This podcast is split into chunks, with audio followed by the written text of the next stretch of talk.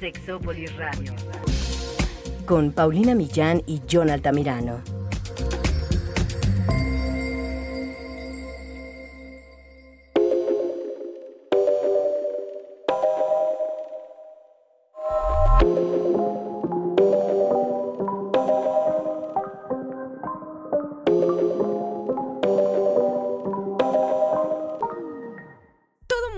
Con estrés. Bueno, menos que viven en una montaña, lejos de la civilización. La gente vive con estrés y ya sabemos algunas de las cosas que pueden ocurrir cuando vivimos estrés en exceso, pero poco se habla de lo que le sucede a nuestra sexualidad, a nuestra vida en pareja. Y sí, efectivamente, el sexo es un buen liberador del estrés, pero también puede ser la razón de que dejemos de tener relaciones sexuales, de que el deseo nos abandone, de que no podamos lubricar o tener una erección, en fin. El día de hoy vamos a hablar de eso sin olvidar que les daremos varios tips para poder dejar atrás el estrés y vivir una vida sexual más satisfactoria. Quédense, esto es Sexópolis, se va a poner muy bueno. Yo te quiero, pero déjame. No me amas, eso se te ve. Y si sigues, pues agárrate. Que esta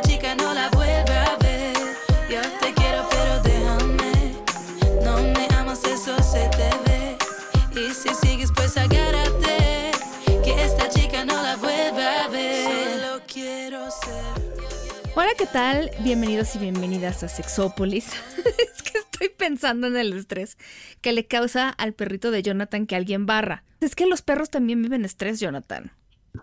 es que todo mundo vivimos estrés. Sí, no, to- todas las mascotas. Oye, sí. Sí, hasta las mascotas, pobrecitas. Ya, ya me los imagino y ya los veo corriendo por todos lados de me das, me das, me das, me cuidas, me cuidas, Me me, tocan, cuidas, me ándale, tocan, llévame, llévame, ándale. Sí, es un poco. Pancitas de pancita. ya, es que.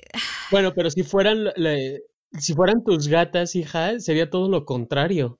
Déjame, déjame, aléjate, no, me, no te acerques, no te Sí. acerques, más lejos. Ah, no. Los gatos también exigen amor, también exigen amor. Eh, entonces, eso. Ay, no. Bueno, es que yo me acuerdo perfecto de, de una conocida mía que me dijo: No, no, no.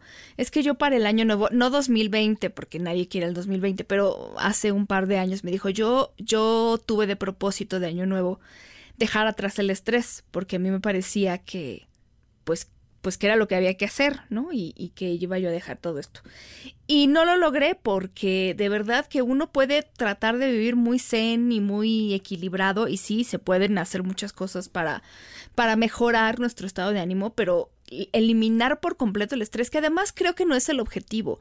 Digo, a lo mejor tú sabes más, pero yo tengo entendido que el estrés también es parte de nuestra vida diaria y del, o sea, sin el estrés no haríamos muchas cosas, ¿cierto? Totalmente, sí, el- el- la, la ansiedad funciona para movernos y obviamente cuando hay ansiedad en ocasiones puede generar picos muy altos, que eso es lo que conocemos como estrés, pero que sí, eh, si, si no tuviéramos esto, Pau, seríamos unos bolovanes en la cama. Ah, sí. Un, un ejemplo que, que yo le doy muy frecuentemente a mis pacientes es si, si no tuvieras estrés serías una planta.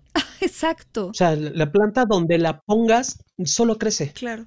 solo crece y, y se alimenta de, lo- de la tierra y del sol y del agua que tú le des, pero no, no Que más. también dicen que luego se andan estresando las plantas modernas, también son frágiles y también se Sí, estresan. no, si la- forman parte de la generación cristal, por supuesto. Claro. Oye, pero es algo muy interesante porque, y aquí sí tengo, bueno, yo ya les había platicado de Emily Nagoski, de su libro Come As You Are, que ya habla mucho del deseo.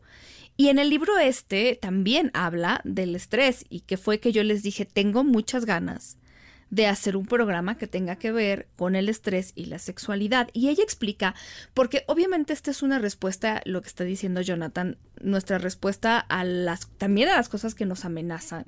No solo nos, nos mueve a hacer cosas, la ansiedad, el estrés, sino es una respuesta que tiene nuestro cuerpo y que evolucionó junto con nosotros para poder percibir.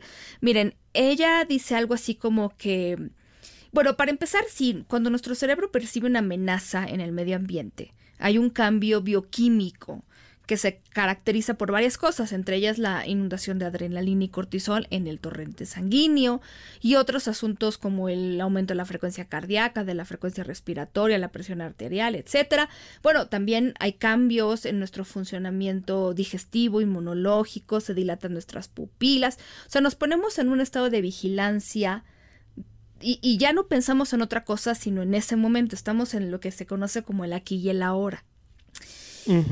Y todos estos cambios tienen una razón de ser. Es como, como cuando aceleramos un motor antes de una carrera. ¿Tú que corres coches? no, eh, no es cierto. Eh, o cuando respiramos profundamente antes de sumergirnos en el agua o en otro lado. Es una forma de prepararnos para una acción que viene, para algo que se aproxima, ¿no? Entonces, hay en nuestro cuerpo, siempre se ha hablado de que, de que estas respuestas, por ejemplo, pelear y, o, o, huir, que son estas dos maneras que tenemos de enfrentar a un estresor, porque ahorita yo les voy a hablar, y esto va a ser muy importante, de que estrés y estresor no son lo mismo, pero bueno, si nosotros percibimos una amenaza, nosotros vamos a decidir pelear o vamos a decidir huir, dependiendo de qué es lo que más nos convenga. Estas dos acciones son acciones que, digamos, son aceleradoras y esas acciones están regidas o reguladas por el sistema nervioso simpático. Es nuestra respuesta de haz algo, ¿no? Vamos a todo este estrés. Ahora, vamos a suponer en nuestro antepasado y, Emily pone este ejemplo, se los se los platico, pues, pero obviamente ella lo, lo un poco lo, lo ensalza más, pero imagínense que ustedes viven en esta época hace muchísimos años eh, como un hombre prehistórico, prehistórico. Entonces, ustedes se enfrentan a un león, ella pone el ejemplo de león, no sé cómo existían esos leones, pero y ven un león. Y entonces, obviamente, ustedes van a decidir huir o luchar. A lo mejor si están solos o solas, van a decidir huir, regresar a su aldea, ir por sus, no sé, por, por este, ayuda, por refuerzos, y entonces regresar a donde está el león, pelear ahora sí. Y a lo mejor, eh, si no es un león, pero algo más apetitoso, un jabalí, ustedes deciden matarlo y entonces se lo comen y lo que ustedes quieran hacer, si comen carne, pero bueno, el caso es que una vez que el estresor ha sido eliminado, ya tenemos otra respuesta en nuestro organismo, que es la de celebrar, sentirnos más seguros o seguras, etc. Ahora, supongamos que el factor estresante es uno que nuestro cerebro ya determinó que es un estresante al que no podemos escapar o pelear. O sea, para sobrevivir no nos va a servir escapar o pelear. Aquí es cuando la respuesta al estrés se relaciona no tanto con los aceleradores de los que yo le hablaba, sino con los frenos. De esto se encarga el sistema nervioso parasimpático. O sea, el simpático acelera, el parasimpático detiene, ¿no? Y aquí surge nuestra tercera respuesta al estrés que es más bien cuando nuestro cuerpo, digamos, que se apaga, como que se frisea, dicen por ahí, ¿no? Se detiene, cuando sentimos que no nos podemos mover y a veces es literal, ¿no? En, experimentamos inmovilidad tónica, en la que no podemos mover nuestros cuerpos, nuestros músculos o solo podemos movernos con mucha lentitud. Y esa es la respuesta que incluso algunos animales tienen en la naturaleza cuando juegan a hacerse los muertos. Digo yo, ya que hablamos de, que, de que tengo gatos, sí de repente cuando me traen una lagartija, la lagartija yo no sé si está viva o muerta porque las lagartijas tienden a hacerse las muertas como para convencer al depredador de que ya no tienen nada que hacer. Entonces, en resumen, tres reacciones. La preocupación, la ansiedad, el miedo y el terror son estrés y es cuando nosotros decidimos, hay un león, córrele. La irritación, la molestia, la frustración, la ira y la rabia, que también son estrés, es nuestra respuesta de hay un león, mátalo, pelea. Claro. Y el entumecimiento emocional, la depresión y la desesperación también son estrés. Como hay un león, hasta el muerto. No se lo recomiendo esto último, porque yo no sé si los leones se crean esa historia. Pero bueno, esas son las respuestas. Ahora, ninguno de estas tres respuestas nos indica que es el mejor momento para tener eh, relaciones sexuales, porque al final el estrés tiene que ver con la supervivencia y aunque el sexo sirve para muchas cosas, la supervivencia personal no es una de ellas, o sea, nuestra reacción ante el estrés no escoge, bueno, ya ahorita les platico en qué momento, porque si hay personas, y nosotros ya les platicábamos cuando hablábamos de la famosa pandemia y del confinamiento, que para la mayor parte de las personas la respuesta es detenerse. Claro. Pero sí para un 10 o un 20%, dice Emilina Goski, se activa el acelerador y, de alguna manera yo lo veo incluso como personas que buscan el sexo para liberar el estrés, que, que pues muy recomendable si es, si ustedes son de ese grupo de personas, porque al final el sexo nos ayuda a liberar endorfinas y nos ayuda a sentirnos bien y tenemos relaciones sexuales. Pero ¿qué pasa cuando incluso nosotros queremos tener relaciones sexuales? Pero el estrés no nos deja. Porque esta es una escena que seguramente John ve mucho en terapia, ¿no? Tú tienes ganas de tener relaciones sexuales. Eres un hombre y entonces las relaciones sexuales que tú quieres tener incluyen la penetración. Entonces llegas a tu casa después de un día muy difícil, donde tuviste una pelea con algún compañero de trabajo. Llegas y entonces se te antoja el delicioso, el ¿qué le dicen ahora? El bueno, ahí había uno, el, el no, pecado, bueno. no sé qué. Ay, no. Dejémoslo con el delicioso. el delici bueno, ya sabes, ¿no? Y entonces, pues claro, tú no, tú no puedes tener relaciones sexuales porque quisieras tener una erección. Es más, ni siquiera te sientes como en el mood o en el momento para tener relaciones sexuales. Obviamente, tú ya le dijiste a tu pareja desde que venías del trabajo que cuando llegues vamos a hacer algo y entonces, pero bueno, entonces ya te encuentras con que tu pareja está listo o lista. Pero tú no logras ponerte en el momento, en el mood, en el ambiente. Y entonces te presionas. ¿Y qué crees? Pues todavía menos lo logras.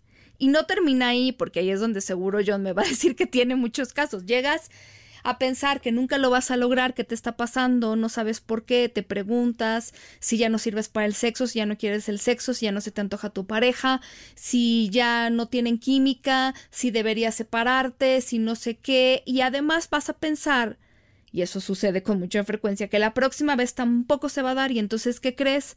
No pienses en un elefante blanco, vas a pensar, y tampoco, y esto es lo que se conoce como ansiedad ante el desempeño. Y seguro aquí Jonathan conoce a varios en esa situación. Sí, Pau, porque fíjate que la, la, la cuestión del temor al desempeño incluye un excedente de estrés esto es invariable. Las personas creen que nada más el, el, hecho de que se me pare, porque también para prevenirlo se van tomando la pastillita azul o valga el color que sea. ¿No? Y, y lo que quieren es como, quiero entre comillas, prevenir no tener esta, que, que, no les funcione aquello, ¿no? Que no se les paraguas. Uh -huh, uh -huh. Entonces, el, cuando llegan a este punto, suele ser que no nada más es de tener el pene erecto, sino tener las ganas. E, y tener las ganas implica el saber que podemos estar o que estamos en el mood, el deseo, las ganas, la calma o, o, o, el, o el, el, deseo. Hay, hay, algunos, fíjate, ayer he leído algunos autores que mencionan que funciona de maravilla como un desestresante. Y sí, por la cantidad de endorfinas. Uh -huh, claro, Pero a veces claro. es tanto lo que van lo que van generando de estrés de que se les para o no de que si pueden o no de, del cansancio de las broncas de oficina como mencionabas que ya ni siquiera les alcanza el tiempo para pensar en esta parte de, de, del desestrés sino ni siquiera llegan, me explico, y obviamente les genera muchísimo más estrés. Eso, sí. entre otros muchos factores, por ejemplo, que, que, tienen problemas con la pareja, que no logran entablar una buena comunicación, que, no, que se sienten eh, abusadas o abusados sexualmente, que sienten que ya no está la relación eh, como lista para mantener un encuentro sexual. O sea, son muchísimos factores los que hay aledaños que generan también esta, este conflicto de estrés y que no solo implica el, el, el pene erecto. Y ahora, retomando esto que, des, que, hablabas del temor al desempeño, Pau, también está la, la, el tema de las personas o los hombres que eh, no logran mantener esta erección porque no tienen ganas y tener que cumplirle uh -huh. a la pareja como este estereotipo no, no, o este no, estigma también es muy estresante y también genera muchos conflictos al respecto. No, no, es que es que ahorita vamos a ver todas estas cosas, porque por supuesto lo que tú dices es cierto y el estrés también conecta con nuestros miedos. O sea, conecta con nuestros problemas de pareja, nuestros problemas personales y con nuestras inseguridades y nuestros miedos. Con, con todo lo que no nos gusta de nosotros y nosotras mismas, pero también con todo lo, lo que hemos aprendido. Eh, conecta incluso el que mi pareja me pida, oye, ¿y si me hace sexo oral y yo tengo un tema con el sexo oral? O muchas mujeres, ¿no? Que no les gusta que les hagan sexo oral porque no les gusta cómo huelen, sienten que huelen mal, acaban de llegar del trabajo, de lo que sea, y no quieren que las... Entonces, eso también ya te, te genera una respuesta de estrés, porque algo te lo dispara. Sí.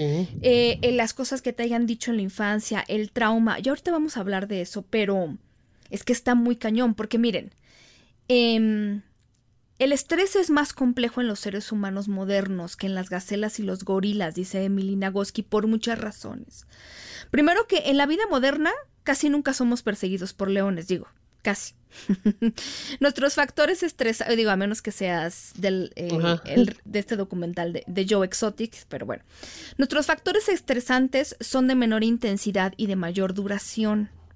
A eso se les llama estresores crónicos en contraste con los estresores agudos, como el tema del león, ¿no? Del depredador. Es como más un tema de constante estrés y no tanto como llega el león, que sería un estresor agudo, y entonces lo atacamos o lo corremos o lo que sea. Entonces sí, porque un estresor como el león que es un estresor agudo, tiene un comienzo, un desarrollo y un final. Y sí, a lo mejor nosotros los vivimos no en forma de un león, pero en forma de ciertas cosas que nos pasan, a lo mejor un choque, ¿no? Un choque en el que sucede, este, lo, lo procesamos, pero hay otras cosas que son más sostenidas, no sé si me explico, porque los estresores crónicos ni siquiera a veces los notamos, y no tienen la oportunidad de cerrarse como ciclo. O sea, no llega el león y lo atacamos o lo corremos o el jabalí que matamos y nos comemos. En realidad, permanece dentro de nosotros y nosotras, nos enferma, nos cansa y nos vuelve incapaces de experimentar placer en las relaciones sexuales y en otras cosas y momentos de nuestra vida. Porque además vivimos en una cultura que rechaza las emociones, con las que se siente incómoda. Y entonces yo conozco muchos, y sabes que siento que son más, depende del contexto, pero a veces hombres los que dicen, no, yo no estoy estresado. No, no, no, no. Sí, sí, sí. Entonces pareciera como que te sacas un premio si tú niegas el estrés si no admites que como mamá estás estresada, por ejemplo, ¿no? Entonces es como si nuestra cultura nos dijera, que el factor estresante, si no es un león que está frente de nosotros, entonces no tenemos ninguna razón para sentirnos estresados. En el famoso échale ganitas, ¿no? Porque como no es un león, sino la vida diaria, pues entonces ¿de qué te estresas? Así es la vida, ¿no? No te dicen así es la vida. Entonces, y como tampoco lo podemos eliminar, eh, no puedes matar al jefe ni al compañero con el que te peleaste o compañera. Entonces, pues no sabemos cómo manejarlo y entonces la mayor parte de las personas la idea que tiene sobre el manejo del estrés es eliminar todos los factores estresantes, cosa imposible, o eh, relajarse, ¿no? Me voy a, o tomarse dos días de vacaciones, o olvidarse de las preocupaciones, como si el estrés pudiera apagarse, como si fuera un interruptor de la luz, ¿estás de acuerdo? Sí, claro, y que no, no, las emociones, Pau, como lo mencionas, se tienen que trascender todas las, las, emociones se atraviesan, se trascienden, se, se, se, viven. No podemos, no son ropa, no son de, ah, ya no quiero sentirme triste, entonces aunque me tome el chocho, no me va a quitar la tristeza, me va a menguar un poco la, la sensación o la emoción. Claro. Pero no me la quita. Y a veces lo, lo, que me ha tocado a mí entender es como la gente quiere experimentar esta sensación de ya no quiero sentir enojo, ansiedad, tristeza, eh, miedo, como estas emociones que hasta las hay hasta quienes las juzgan como negativas. Exacto cuando en realidad lo que nos están gritando es nuestra sensación de bienestar o cómo estamos ante las, las circunstancias de la vida, Pau. exactamente. Y obviamente allí sí hay todo un tema que tenemos que, que, que, adentrarnos. Por eso, por eso nosotros decimos siempre, aprender de las emociones y aprender de lo que, está de lo que estoy viviendo conmigo me va a hacer enfocar la sexualidad de una forma distinta si nosotros nos ponemos a ver esto que estamos diciendo, y creo que hemos utilizado el ejemplo en algunos otros programas, es como si viéramos la cereza de un gran pastel y, solo vemos la cereza y la cereza es la sexualidad. Entonces, tengo estrés, me siento cansada, ya no quiero, ya no funciono, ya no se me para, no, no lubrico, etcétera. Es lo que estoy viendo cuando detrás hay una cantidad exacerbada de emociones, a veces eh, revueltas, que no se han logrado a, acomodar, no sé si me explico. Claro. Sí, exacto. Por eso vamos a empezar a hablar ya de los tips y ahorita les explicamos qué hace el estrés. Pero bueno, el primer tip sí sería reconocerlo. Reconocer, eh, no culparnos, no ignorarlos, no, no está mal, somos seres humanos, ya lo decía Jonathan. Y no reconocer el estrés que creen. Es como como la presión que tiene que salir en algún lado. Entonces yo puedo seguir negando el estrés como otras emociones, lo cual me va a llevar a la frustración, al enojo, a la depresión, a la ansiedad y enfermarme, porque no ni siquiera lo estoy reconociendo. Entonces hay que hablar del estrés, hay que reconocer al estrés, porque también déjenme decirles algo, el estrés no solo afecta a la persona estresada, afecta al resto de las personas que rodean a esta persona. Y sí, y es parte, mira, es parte también de entender cómo funciona en varias áreas de la vida. Yo cuando les hablaba esto del deseo, justo lo que tú estabas diciendo es, hay todo lo que nos lleva a hacer cosas en el sexo, que también es un acelerador y que está también mediado por el sistema nervioso simpático, que es el del acelerador, que es el del estrés. Y ya una vez Ricardo Soria estuvo con nosotros hablando de disfunciones. Si no han escuchado el programa, escúchenlo. Y él decía, claro, cuando las personas están tan estresadas, que ahí va el tip número dos de saber cómo funciona. Nosotros tenemos el pie puesto en el acelerador al máximo. O sea, para eh, este modelo de acelerador y freno es muy conocido para hablar del deseo sexual. Entonces, imagínate a alguien que tiene puesto el pie en el, en el, acelerador hasta el fondo, dicen, hasta el fondo, fondo, fondo. Y entonces va manejando quién sabe cuántos kilómetros por hora. Y entonces cuando llega un estímulo sexual efectivo o cuando quiero tener relaciones sexuales con la pareja, y o el estímulo que nos va a permitir excitarnos y desencadenar una respuesta sexual. No se puede, porque ya vas al máximo a lo que puede ir tu coche vas a 180, entonces tú quieres acelerar más, ya no se puede, o a lo mejor vas a poder acelerar a 180, pero realmente lo que tendrías que hacer para que tu sistema nervioso simpático reaccionara es sacar el pie del acelerador o frenar tantito para poder entonces volver a echar a andar la máquina, porque no se puede de otra manera. Entonces, si tú tienes todo el tiempo tu sistema nervioso acelerador simpático hasta el fondo, es muy difícil que tú puedas reaccionar a nada. Claro. Entonces aquí lo que tenemos que encontrar es un equilibrio entre este sistema simpático y parasimpático, porque si no, ya tienes el pie ahí puesto y ya no hay manera de que te prepares, como decíamos, ¿no? Para algo que viene, la energía, para hacer algo más, eh, tomar respiración para meterse debajo del agua. No hay manera porque ya tienes toda tu máquina trabajando al máximo. Entonces, eso es una de las partes que tenemos que entender de cómo actúa el estrés. Además de que el estrés, es que el estrés hace tantas cosas. Yo ya les había platicado a grandes rasgos. No hay tantísimas investigaciones, pero por ejemplo hay una investigación súper famosa de cómo el estrés, y esta es solo en mujeres, pero funciona la misma situación en hombres. El estrés genera cortisol. El cortisol está peleado con el deseo, está peleado con todo esto. Este, este artículo de Lisa Hamilton y Cindy Meston se llama Chronic Stress and Sexual Function in Women. Y ellas se dedicaron a medir el nivel de estrés en la saliva y también pedirles a las mujeres que vieran filmes eróticos, o sea, porno. bueno, pero de filmes eróticos. Y entonces, las mujeres con mayor estrés reportaron, bueno, no reportaron, también se midió menor excitación genital, menor lubricación, menor excitación, eh, había más cortisol y sobre todo se distraían más. Es que también el estrés te distrae. Eh, mayor distracción, menor excitación, porque ese es otro punto importante que necesitamos, necesitamos tocar. El estrés no solo se refiere a no puedo desempeñarme a nivel sexual porque no puedo lubricar y no puedo tener una erección. A ver, cuando uno está estresado, uno se la pasa pensando en el estresor, en sus preocupaciones, no te puede, no es fácil que te distraigas con algo. A lo mejor, a mí me ha pasado, ¿eh? estás viendo una serie pero no la estás viendo porque estás pensando en otra cosa. Claro. No hay interés por la gente a tu alrededor, no hay interés por las cosas que te pueden distraer, no tienes tiempo para la gente a tu alrededor.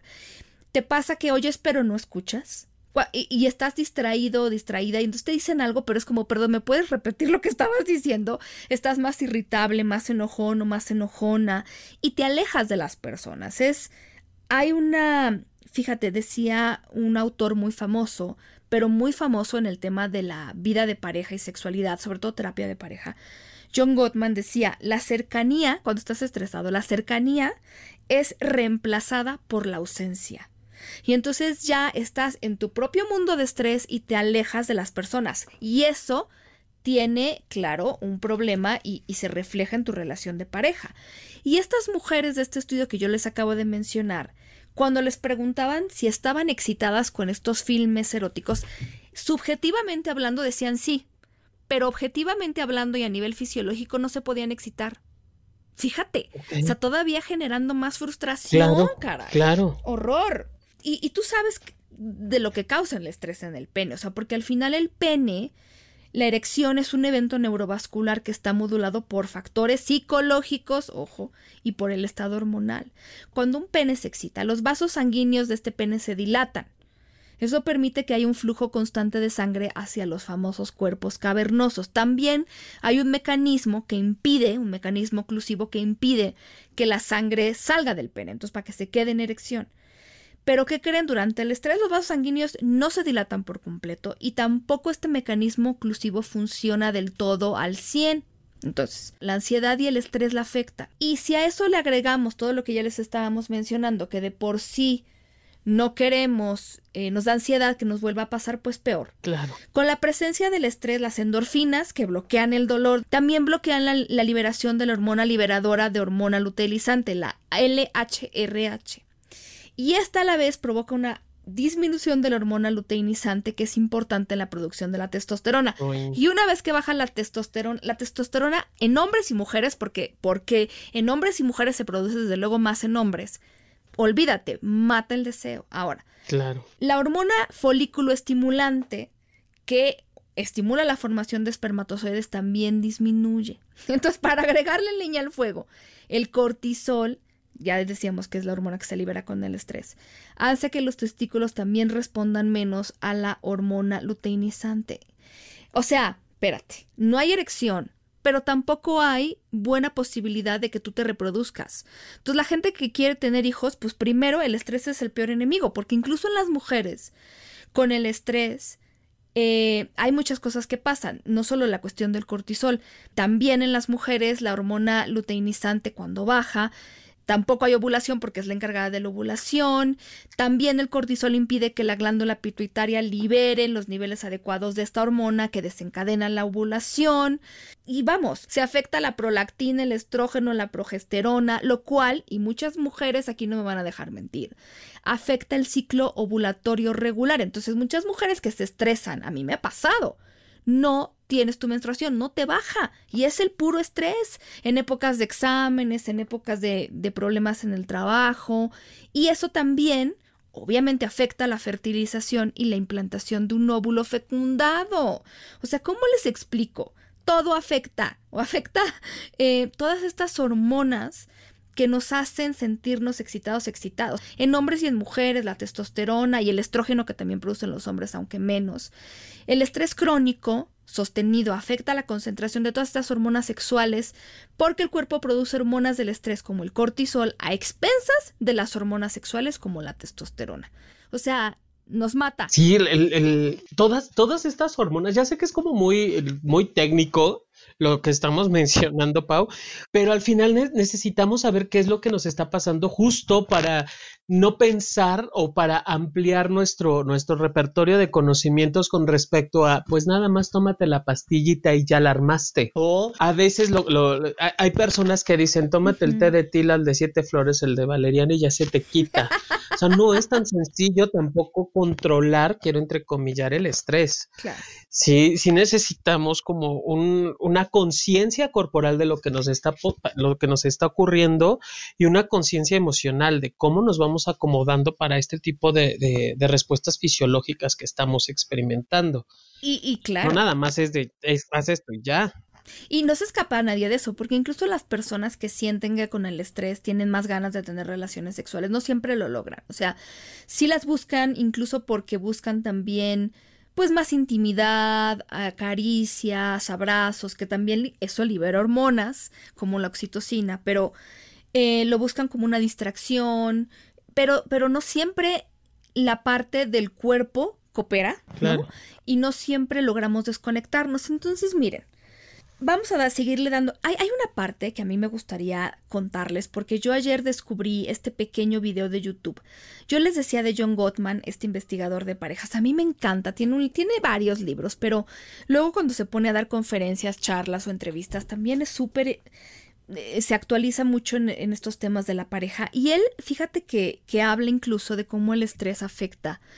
Algo que él le dice el banco emocional. Y bueno, el banco emocional de la pareja. Me encanta, me encanta esto. Déjenme les explico. Es rápido, pero bueno. El banco emocional de la pareja, sí, ya sé, suena súper capitalista, lo es, pero vamos a, vamos, vamos a no alterar la forma en la que él encontró esta analogía. Dice, porque además al final casi todas las personas tenemos una cuenta en un banco, entonces bueno, pues ahí le vamos entendiendo. El banco emocional, tú puedes hacer como pareja depósitos y puedes hacer retiros los haces todo el tiempo. ¿A qué se refiere él con los depósitos? Bueno, son interacciones positivas que nosotros tenemos con nuestra pareja el que estemos presentes, el que tengamos intimidad. Y cuando yo hablo de intimidad, repito, no me refiero solamente al coito y a la penetración y al sexo anal y al sexo oral, me refiero a todo esto de lo que ya les habíamos hablado, de cuando no podemos realmente a lo mejor tener sexo como quisiéramos con una persona. El tocarnos, el abrazarnos, eso genera intimidad, una buena plática, preguntarle a una persona cómo te fue, ¿no? Ah, me acordé que vas a tener una junta importante, te mando un mensajito que dice buena suerte o te mando un mensajito de que dice cómo te fue, o te dejo un recadito en la... Esas son cosas que suman, interacciones positivas que significan depósitos a nuestro banco emocional. Ahora, idealmente pues tendríamos que tener números negros, ¿no? O sea, tener saldo a favor. Pero también existen retiros. Y los retiros, ustedes adivinaron ya, son interacciones negativas. Cuando ignoramos a la pareja, cuando le contestamos feo, cuando no escuchamos, cuando tenemos estas cosas de que nuestra pareja a lo mejor quiere desahogarse porque tuvo un día malo, porque el maestro, porque el jefe. Y entonces nosotros básicamente, ay, ya, ya, ya, mañana será otro día. Ay, te la pasas quejándote. Ay, es que eh, al final del día, pues así son los jefes, así son todos los jefes. Esas cosas no suman. Porque no estamos siendo el apoyo, el cómplice, el equipo. Estamos haciendo más bien, en lugar de depósitos, retiros con interacciones negativas. ¿Y saben qué hace eso? Ya cuando estamos cerca de los números rojos, o peor, cuando estamos en un número rojos, eso nos empieza a crear inseguridades en la pareja pues será que somos el uno para el otro, será que tenemos que seguir juntos, será que funcionamos y eso afecta el deseo.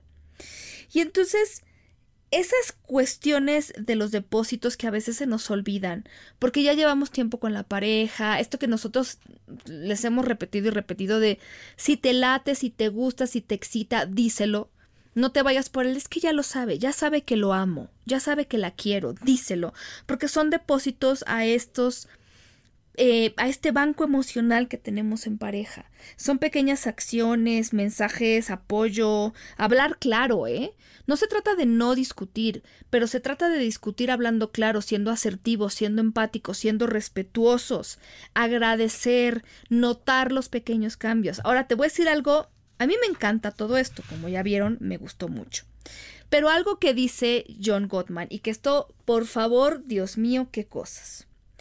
Los retiros dañan la relación, pero no tienen el mismo peso que los depósitos. Y él ha encontrado que por cada retiro, momento en que pierdes la paciencia, le dices cosas, descalificas a la pareja, que bueno, ya nos acercamos ahí a la violencia, por cada retiro que tú haces, necesitas cinco depósitos para equipararlo.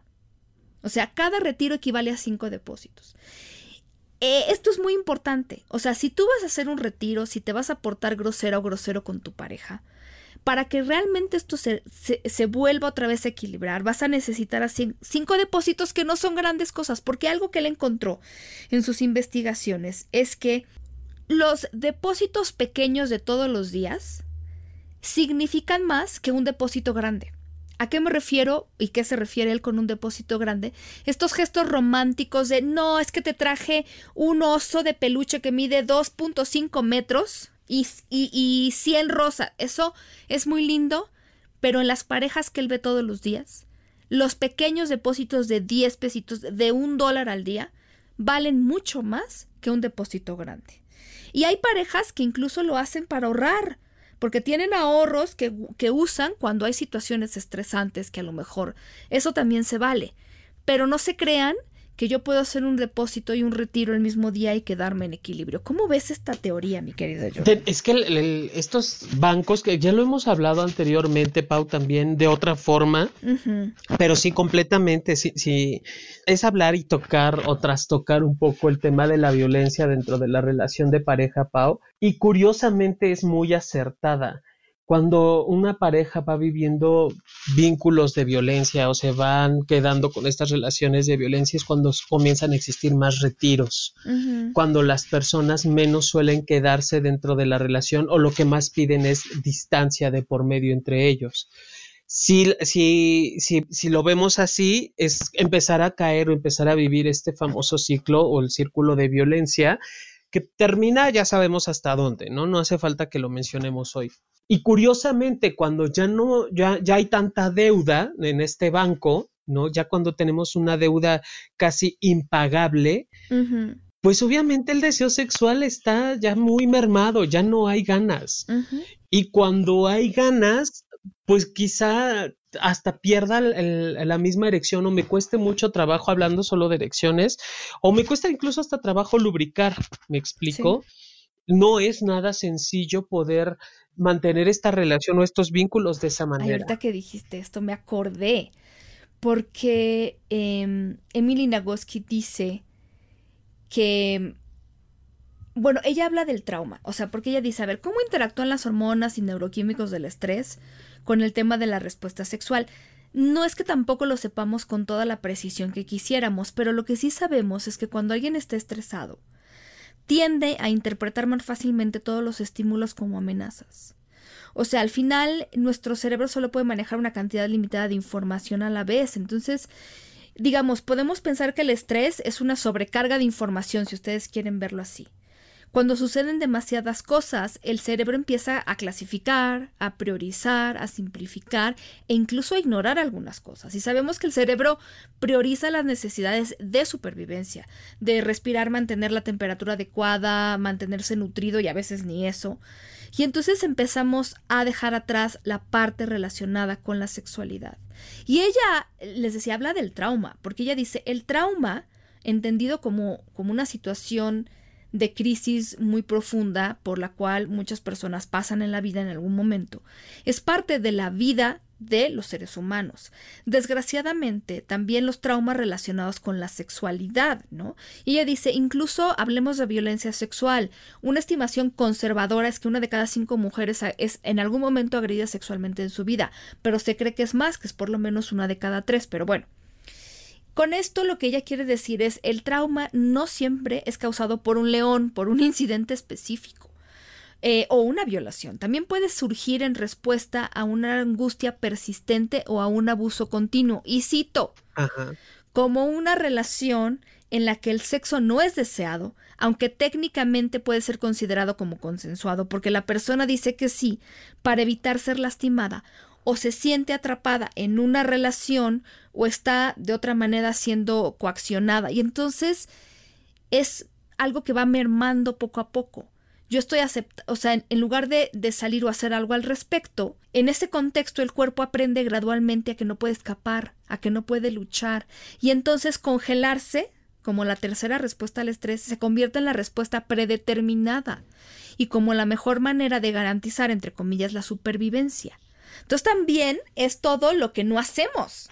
Dice, la experiencia de supervivencia de cada persona es única, pero la supervivencia no significa asimilación y recuperación, no es lo mismo.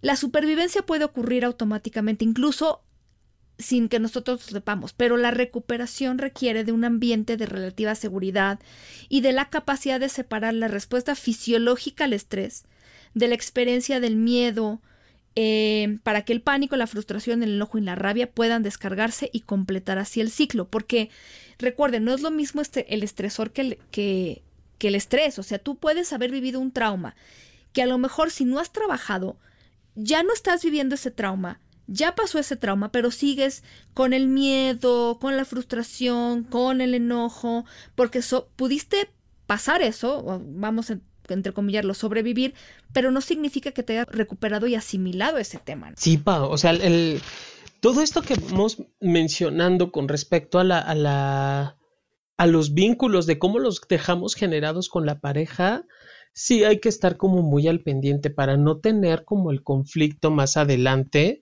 de o echarle la culpa al otro. O sea, asumir nuestra responsabilidad también es chamba nuestra, Pau. No nada más le toca al otro. Sí. Es mi chamba y, y me toca cuidarme desde allí. Exacto. Y desde nosotros es lo que les decíamos, es reconocer el estrés, es reconocer lo que puede hacer nuestro cuerpo y es hablarlo también. Hablarlo en terapia, hablarlo con la pareja, para empezar a entenderlo. Ella dice algo que a mí se me quedó súper marcado. Dice, no hablamos lo suficiente, o sea, a la gente, la gente, los especialistas tal vez si quieren, no hablamos lo suficiente sobre el proceso humano que implica sobrevivir a un trauma sexual.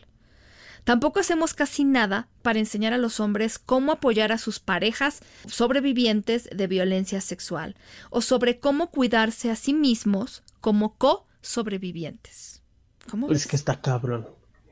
O sea, si, si, si, no, si no trabajamos lo que nos toca, desde dónde lo vivimos, cómo lo vamos acomodando y le dejamos además todo al, al ya pasó, al yo puedo sola o yo puedo solo, va a ser muy complicado. El conflicto que tenemos los terapeutas es toda la serie de mitos que hay alrededor de de que nada más los locos toman terapia o cu cuando ya no puedas entonces quizá te puede ayudar o el clásico de cómo le voy a contar mis problemas a alguien que ni de mi familia es. Uh -huh. Para, o si me quiero dar un buen consejo, mejor me paro frente al espejo. Y pues no, ni damos consejos, ni nada más atendemos la parte que tú mencionas. Hay un, hay todo un tema alrededor de lo que estás viviendo para llegar a donde lo estás viviendo que tampoco es Sí, fortuito. Y si no, traemos ya estos temas de, si ya traemos todos estos temas de, de, de, de tanto tiempo atrás, pues lo mejor también va a ser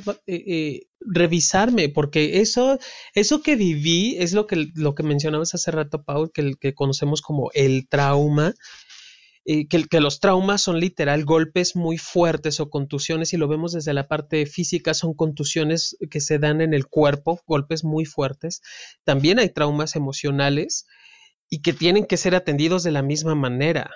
Uh -huh, claro. O sea, sí, así como, la pareja, como se o sea, atiende como- el, el golpe, claro. como decía ella, ¿no? O sea, también cómo co-sobrevivir, o sea, si tú estás con una persona que vive un trauma sexual, cómo, cómo lograr ser co-sobreviviente y apoyar a esa persona. Pero bueno, bueno, otro tip sería aceptar que nuestro deseo va, va a fluctuar en esta vida, porque así las cosas son. O sea, va a haber momentos en que te sientas estresado o estresada y va a estar bien que te, que te tomes ese tiempo para a lo mejor intimar con tu pareja desde otro ámbito que no sea el tema de hacer el Kama Sutra. ¿no?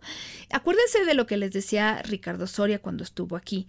¿Para qué tenemos relaciones sexuales? Y sobre todo cuando pasa algo, como que es que no puede tener orgasmo, erección, lo que sea, en lugar de verlo como, ay, estúpido cuerpo y mi disfunción, eh, Sí. que bueno, que para que sea, es para que sea disfunción, tiene que, pero más bien es qué me está diciendo mi cuerpo sobre lo que está sucediendo, qué me está diciendo mi cuerpo. Entonces, a lo mejor de verdad estoy pasando por un momento, no me puedo desconectar ahorita y está bien. Y a lo mejor pensar en qué cosas necesito y pedirlas. No tengo la energía para tener una relación. Bueno, entonces, ¿qué necesito? ¿Y qué me puede dar mi pareja? Y a lo mejor eh, no, no, exigirle, oye, dame un masaje, ¿no? Pues, pues, puede ser, pero hablarlo de, oye, me gustaría acostarme contigo, acariciarnos, besarnos, eh, qué sé yo, que me pueda tranquilizar, porque todas esas cosas, de verdad, que hacen lo opuesto al estrés, nos inundan de endorfinas, de oxitocina y, y, nos sentimos mucho mejor y se nos baja todo este tema del que venimos hablando, que también tiene que ver con cómo conectamos con otras personas. Y eso nos ayuda a activar el freno. Es que hay un tema, o sea, a ver, esto es muy importante. Acuérdense de León, ¿no? Acuérdense de León. La cosa con, con, con nuestros estresores es que, eh, a ver, la clave del manejo del estrés, y esto lo dice Emily Nagoski, tiene que ver con completar el ciclo. ¿Se acuerdan de León? De que nos alejamos, de que corremos, de que vamos por refuerzos, de que regresamos y entonces lo corremos, lo atacamos o matamos al animal. Yo no sé, insisto en, este ejemplo de ella, pero bueno, ya, ya se oye demasiado sanguíneo. Pero bueno, no, no cerramos este ciclo. No escapamos del, del depredador, no matamos al enemigo, no nos lo comemos o no celebramos. Entonces, nuestro cuerpo se queda como girando en ese, en ese tema, en ese tacón de o sea, no hay un tigre físicamente en el estrés crónico y entonces eso hace que sea más difícil cerrar esto. Entonces, ella decía, la actividad física es la estrategia más eficaz para completar el ciclo de respuesta al estrés y recalibrar nuestro sistema nervioso central. O sea, cuando la gente dice el ejercicio es bueno para el estrés, es porque es cierto. Porque tú sustituyes el corriste, atacaste, mataste y celebraste por algo que te guste hacer donde, donde puedas liberar energía. Em, entonces, ¿qué, ¿qué, haces? Pues dormir bien, buscar afecto, conexión con otras personas, cualquier forma de meditación, incluida el yoga, tai chi, lo que sea. Permitirte llorar, permitirte gritar, pero no llorar y gritar en el, ay, soy tan miserable, soy tan miserable, sino más bien un buen llanto que de esos que te dejan cansado o cansada y que dices, ya, no, respiré hondo, realmente mis lágrimas se llevaron este estrés. Hacer algo creativo, algo artístico, bailar, a mí me gusta mucho bailar, me desestresa, llevar un diario, algo. Todo el mundo tiene algo que le funciona, la estrategia para cada persona puede ser diferente. Pero ella dice, las emociones son como túneles, tienes que caminar a través de la oscuridad para llegar al final, donde está la luz. Entonces, ayúdale a tu cuerpo a cerrar ese ciclo del estrés, haciendo cosas. Acuérdate del león, como nuestros antepasados, donde tú puedes hacer algo y ese hacer se puede convertir en tu cierre de este ciclo del estrés. Entonces, eso es importante. Hay que, hay que terminar de cerrar este estrés. Que lo decíamos así, Pau, literalmente. O sea, el, tema con respecto a, las emociones es terminar de, de cruzarlas terminar de identificarlas y, preguntarme cómo estoy con el tema, cómo voy sanándome, cómo voy eh, acomodándome y que, si lo, lo, requiero, como lo dices tan sabiamente, ¿no? Si requiero soltarme en el moco, al moco y baba, digo yo, y llorar y chillar todo lo que tenga que hacer, pues lo voy a hacer, pero la única forma de poder saberlo es preguntándome, es dándome cuenta cómo lo estoy significando y cómo lo estoy viviendo. Si no, no, no, podremos llegar a él. Y finalmente, bueno, oigan de nuevo los, los podcasts de mindfulness porque ahí hablamos más, pero le voy a pedir a John que nos lea una pequeña meditación. Con tu linda voz nos leas una meditación que empiezan con dos minutos y así quieren lo van alargando, pero escuchen lo que él tiene que decir. Durante dos minutos al día, dirige tu atención a tu respiración y pon atención. Date cuenta la forma en la cual entra el aire a tu cuerpo y se expande en tu pecho y en tu vientre. Y también cómo el aire sale de tu cuerpo desinflando tu pecho y tu vientre. Lo primero que sucederá es que tu mente divagará hacia otras cosas. Eso es normal, es saludable, es algo que incluso se espera que pase. Date cuenta entonces de que tu mente divagó y deja que esos pensamientos intrusivos se vayan, permitiendo que tu atención vuelva siempre a tu respiración. Se trata tanto de focalizar sin juzgar y de la forma de tomar conciencia de tu respiración. Ay, yo sí lo pude hacer, Johncito. Yo sí lo pude hacer.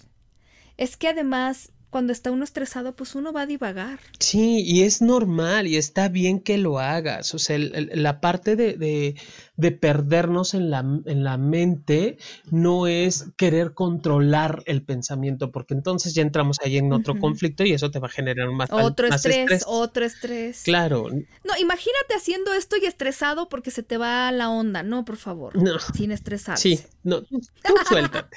Un día te voy a convencer de que nos hagas una medita, porque tú sí sabes mucho de eso, sabes guiar, de las que se llaman fantasías guiadas, ¿cierto? Ajá, sí, sí, sí, sí. Un día te vamos a convencer de que para que cuando vayamos a descansar en la noche, tú nos puedas ayudar a relajarnos, a, contactar con la respiración. Él es buenísimo para estas cosas. Yo, yo, crean, crean en mi palabra. Él es muy bueno. Un día le vamos a, le vamos a dejar el micrófono solito a él para que nos haga una linda meditación. ¿Te parece bien? Sí, claro, con todo gusto. Es una forma muy linda de acompañarnos también. Ay, gracias, mi querido John. Oigan, se nos acabó el tiempo, pero em, hemos tocado el tema del estrés. Hemos tocado algunas pequeñas ideas que les pueden ayudar a sobrellevarlo. Háganlas más grandes, búsquenle, búsquenle. Hay una. Yo lo sé que hay muchas aplicaciones para meditar. A mí me gusta mucho una que se llama Headspace, Head de cabeza espacio, porque tiene podcast incluso para irte a dormir de 45 minutos. Entonces, eh, no sé, hay, pero hay varias, ¿eh? Por ahí encontré a alguien que me había dicho, les pongo ahí si no algunas y, también compártanos si tienen alguna, porque de verdad eso les puede ayudar. Hay, hay varios podcasts también en donde nos escuchen en la plataforma que sea. Eh, también ahí hay varias aplicaciones de meditación.